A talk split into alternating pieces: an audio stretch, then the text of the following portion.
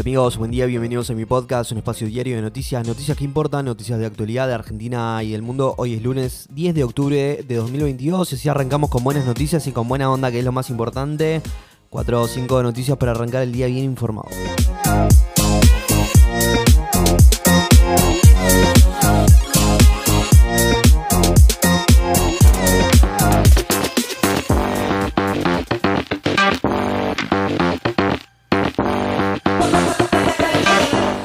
Este lunes espera que Alberto Fernández anuncie nuevos nombres para el gabinete tras la renuncia de tres ministros en las últimas horas. Mientras tanto, la guerra en Ucrania no cesa. Volvieron las explosiones sobre Kiev y el gobierno local denuncia víctimas fatales tras el ataque ruso. Se estima que dos millones de turistas viajaron este fin de semana largo por el país. Ayer ganó Boca y recuperó la punta, al menos hasta hoy. Vamos al repaso. ¿eh?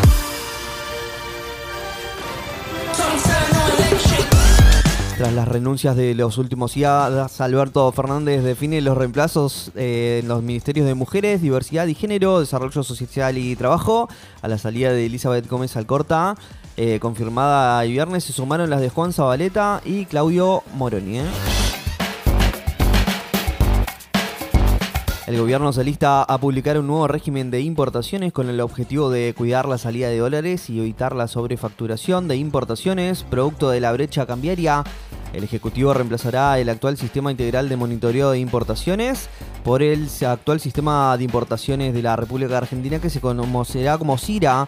El nuevo sistema incluirá un análisis de la capacidad económica financiera del importador y un perfil de riesgo aduanero fiscal con base en los datos de Dirección General de Aduanas. ¿eh? Rusia vuelve a atacar Kiev. Según autoridades locales, hay alrededor de 5 personas muertas y 12 heridas luego de que esta mañana se registraran distintas explosiones sobre la capital, que no había recibido ataques durante los últimos meses.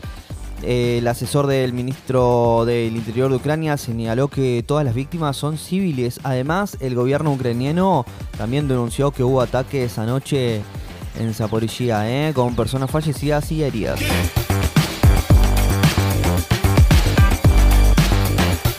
Se vienen días intensos en el Congreso con miras a tratar una serie de iniciativas antes del inicio del Mundial de Qatar, que arranca el 20 de noviembre. Las cámaras aceleran los debates, entre ellos el del presupuesto 2023. ¿eh? Lluvias torrenciales dejan al menos 22 personas muertas en Venezuela a raíz de las intensas precipitaciones. El río de los Patos se desbordó en el pueblo de Tejerías, en el estado de Aragua, en la zona central del país. También se reportaron 55 personas desaparecidas, entre ellas varias menores de edad. El presidente Nicolás Maduro declaró tres días de duelo. Se estima que el número de víctimas aumentará en las próximas horas. Boca le ganó el Dosivi y recuperó la punta del torneo al menos por unas horas en la bombonera. El local se aprovechó de dos errores del conjunto marplatense y se impuso 2 a 1. Así superó por un punto Atlético Tumán que hoy juega con Racing. Boca además adeuda el encuentro suspendido con Gimnasia. Además River le ganó 1 a 0 a Patronato en Paraná y quedó cuarto en la cima con un partido más. ¿eh? El gobierno señaló que este fin de semana extra largo hubo un récord de turistas según los relevamientos del Observatorio Argentino de Turismo. Cerca de 2 millones de turistas viajaron estos días eh, por el país. Las provincias como Salta, Tucumán La Rioja, Misiones, Entre Ríos, San Juan, Chubut reportaron ocupación plena. ¿eh?